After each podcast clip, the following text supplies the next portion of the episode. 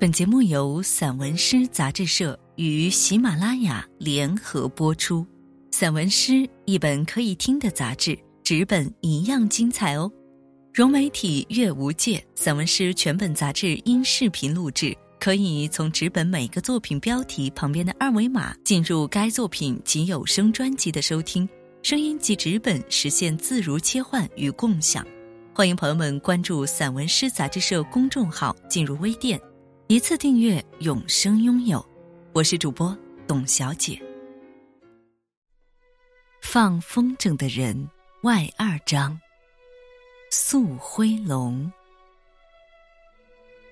万物复苏时节，阳光充盈，节节向上。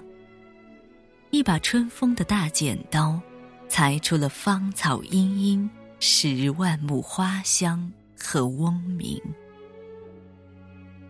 自北向南而下的嘉陵江，不舍昼夜，静静流淌。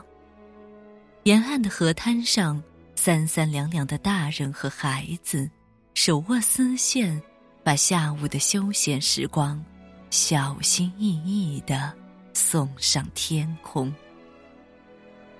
燕子、蝴蝶、青蛙、长龙，孩子的玩具，老人的。精神伴侣。那些风筝高高低低的飞翔，同时被放飞的是他们清脆的笑声。细细追逐的孩子，是河滩这块调色板上最斑斓的部分。爱像泥沙堆积的河床，包裹着他们小小的童年。风吹不走。水洗不掉。我也喜欢放风筝，多想与父母一起沿着河岸在天空下奔跑。一根丝线不能拴住我的童年，只想用它牵回幸福，不声不响的给淡薄的岁月注入童年的温度。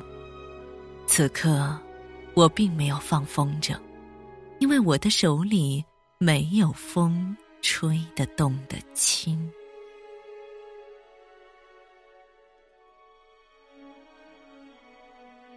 追赶太阳的人，我们不是夸父，却每天都在大地上不停的追赶着太阳。辽阔的田野，麻雀从天边掠过，渐渐飞远。母亲和太阳，正默默的相互挽留。夕阳将母亲躬身田垄的脊背，化为一道黄昏的剪影，斜斜的洒在土地上。母亲不辞辛劳的把太阳从东边背到了西边，而母亲像铲除贫穷一样，铲除土地上。肆意疯长的野草，大地开始肥沃，斜阳转瞬即逝，空中的星星若隐若现。太阳明晃晃的照着，城市被阳光洗得发亮。父亲站在高高的脚手架上，不停的忙碌着，影子像翅膀吊在半空。可以驮动那一方阳光。父亲，黑瘦，牙关紧咬，踩的脚手架一步一颤，空中有震碎的汗粒落下来。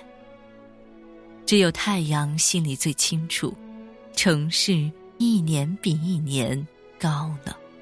吃五谷杂粮长大的我，去钢筋水泥城市的我，追赶太阳。继承了生生不息的信仰，在青春的记忆里，我的生活中没有哭泣。太阳出来了，大地光鲜起来。